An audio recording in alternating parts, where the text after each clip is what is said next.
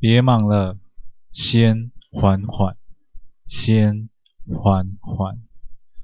嗨，我是 Alex，今天为大家带来的是二十四节气大暑。西元二零二一年七月二十二日，农历六月十三，节气大暑。汤品：仙草排骨汤。大暑，水深火热，龙口夺食。大暑节气一般都处于三伏之中的中伏阶段，是一年中日照最多、气温最高的时期。大部分地区，干旱少雨，故有“冷在三九，热在中伏”之说。此节气的高温属正常现象，如果没有充足的光照，许多农作物生长将会受到影响。但若连续出现长时间的高温天气，则对农作物不利。因此，农民们会适时地收获早稻，不仅可以减少后期风雨的危害，更能确保产量丰收。在此酷热的天气中抢收抢种，无异于龙口夺食。大暑节气，饮食宜解热去暑、清热解毒。仙草乃一家选，不仅药食两用，也能冷热双食。酷热的夏季中，就连披上黑衣的夜晚，都让人感觉到心浮气躁。在城市昏暗的巷弄中，一名穿着背心的壮汉与一名西装笔挺的男士一同并行，这场景煞是诡异，但又见怪不怪。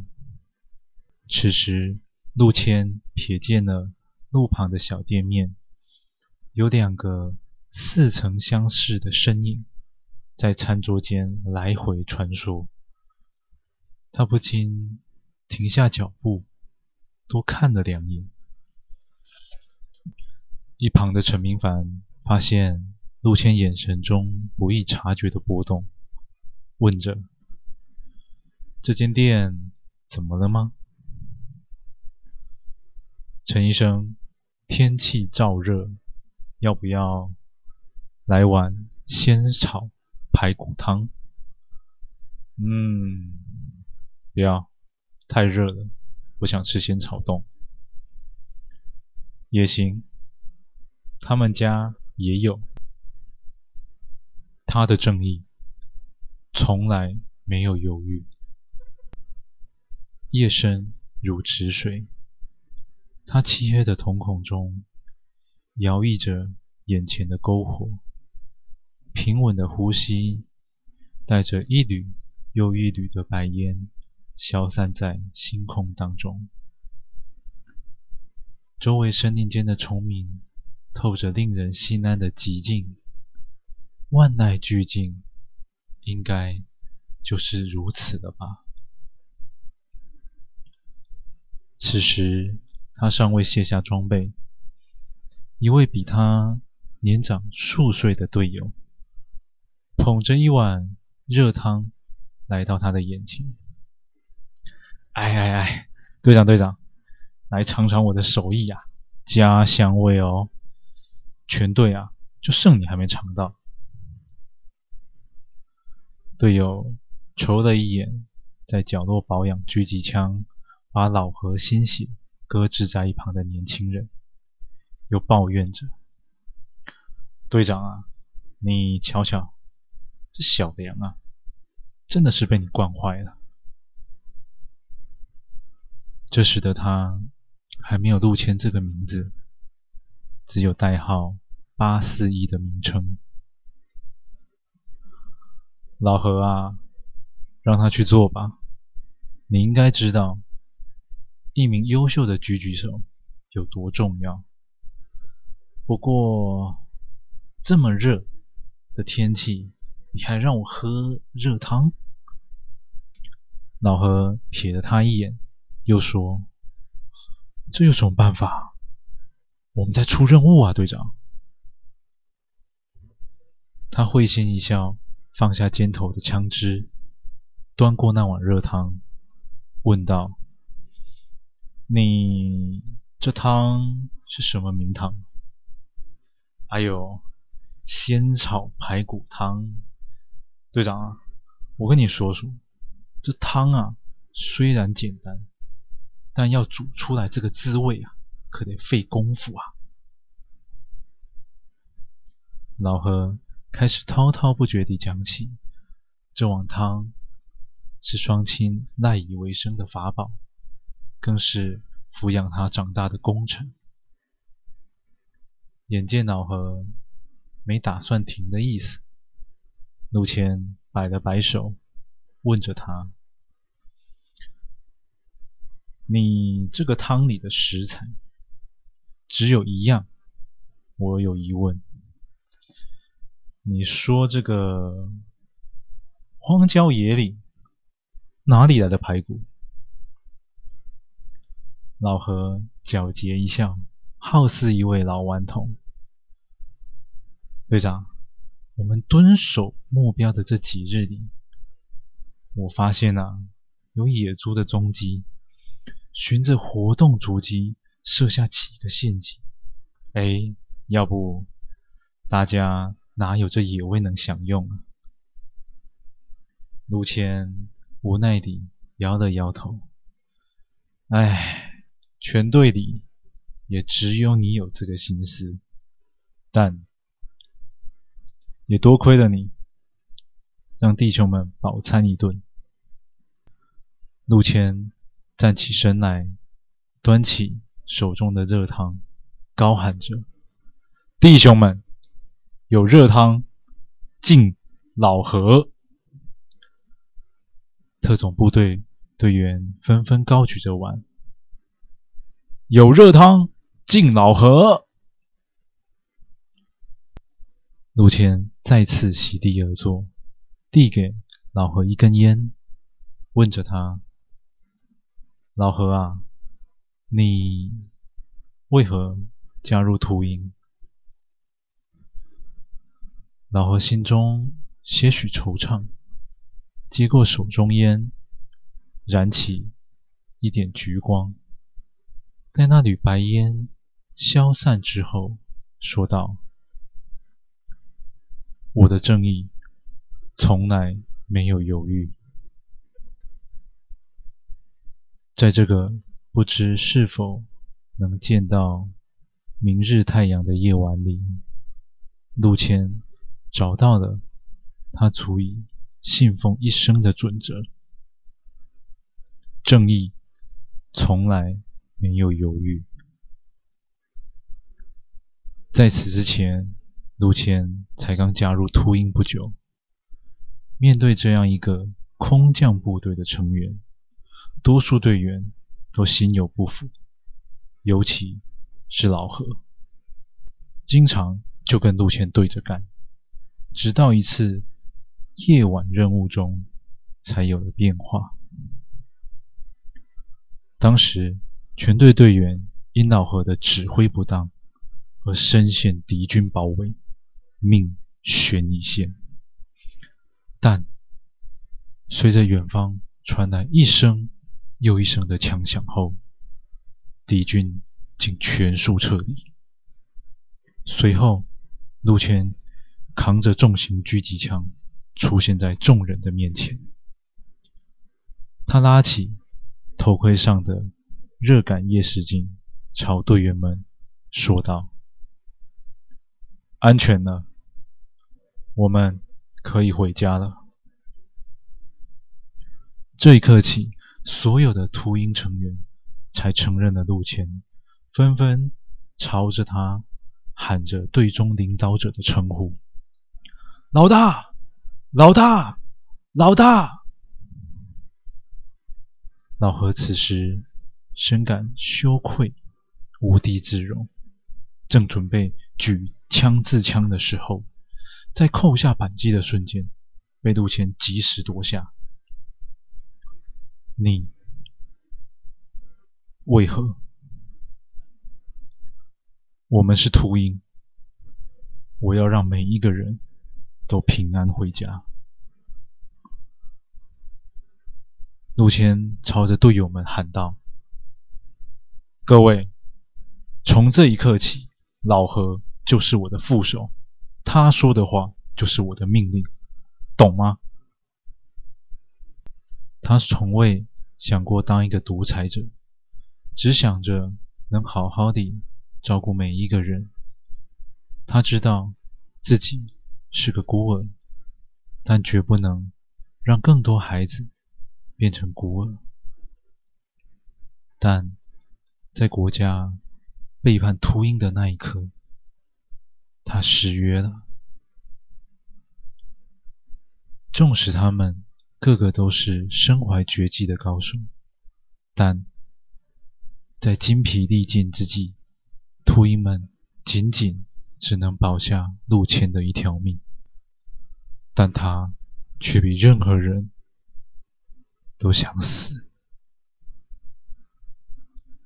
他亲眼看着老何断气，亲眼看着他死前拿出一张照片，里头是他和孩子们一起料理着仙草排骨汤的场景。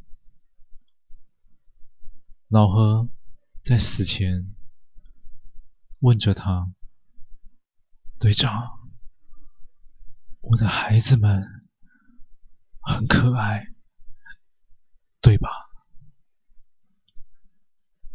陆谦还没来得及回答，那张血迹斑斑的照片便从老何手中悄然落下。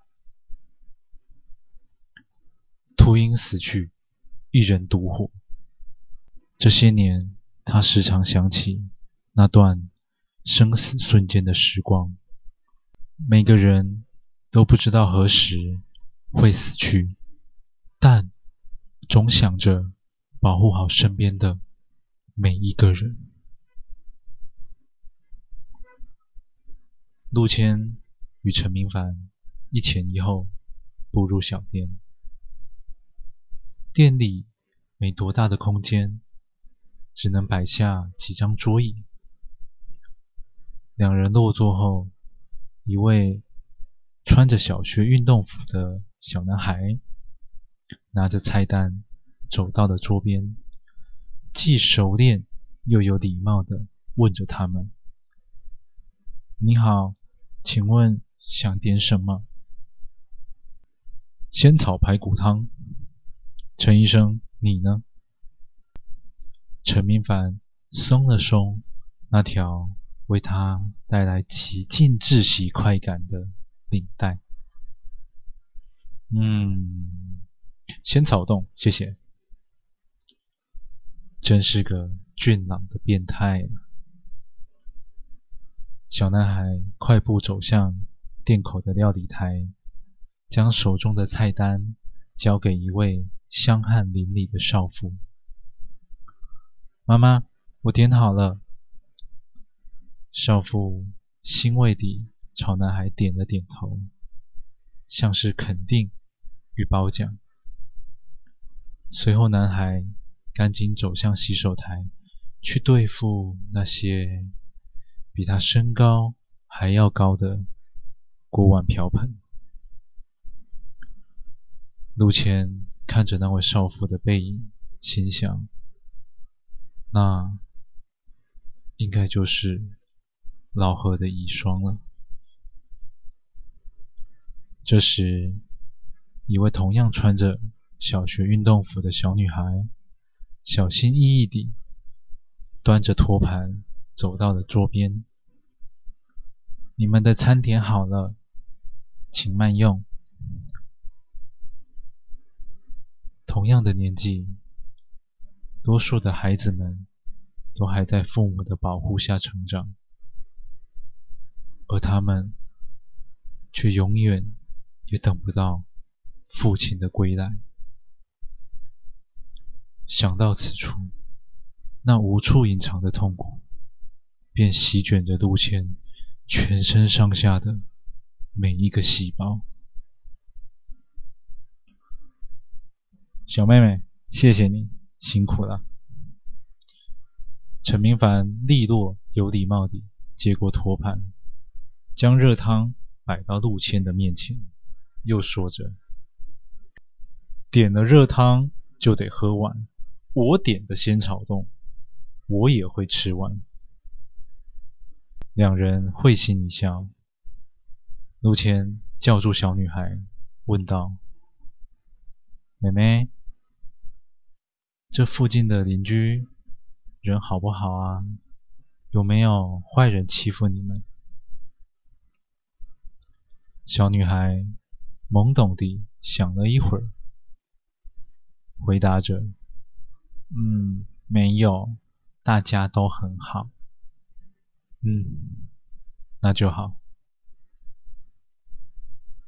陆谦尝了一口，果然和老何煮的。一模一样。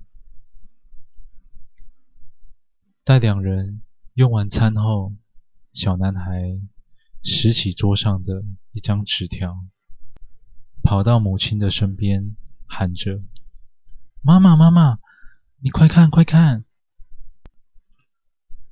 少妇看着那张被儿子手汗沾湿的纸条，眼前。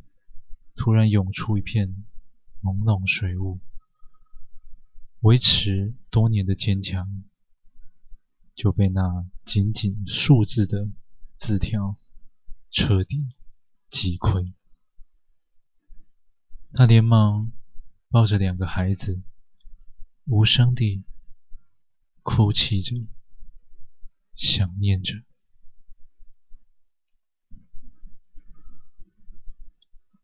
我说啊，你这个人看上去冰冷，但很喜欢吃热食哦。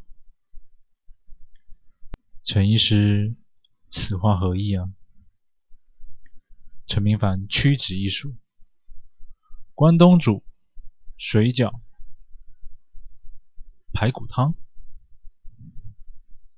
陆谦笑了笑：哎呀。真是逃不过陈医师的慧眼啊！你写的什么？陆谦笑而不答，陈明凡也逝去地不再多问。这两个人又再一次地步入这座城市的黑暗之中，在母亲满是泪水的臂弯中。小男孩问着他：“妈妈，纸上写了什么？”少妇拭去泪痕，端详着眼前模糊的字迹，一字字地朝着孩子们念道：“你们的父亲是一位英雄。”他的正义从来没有犹豫。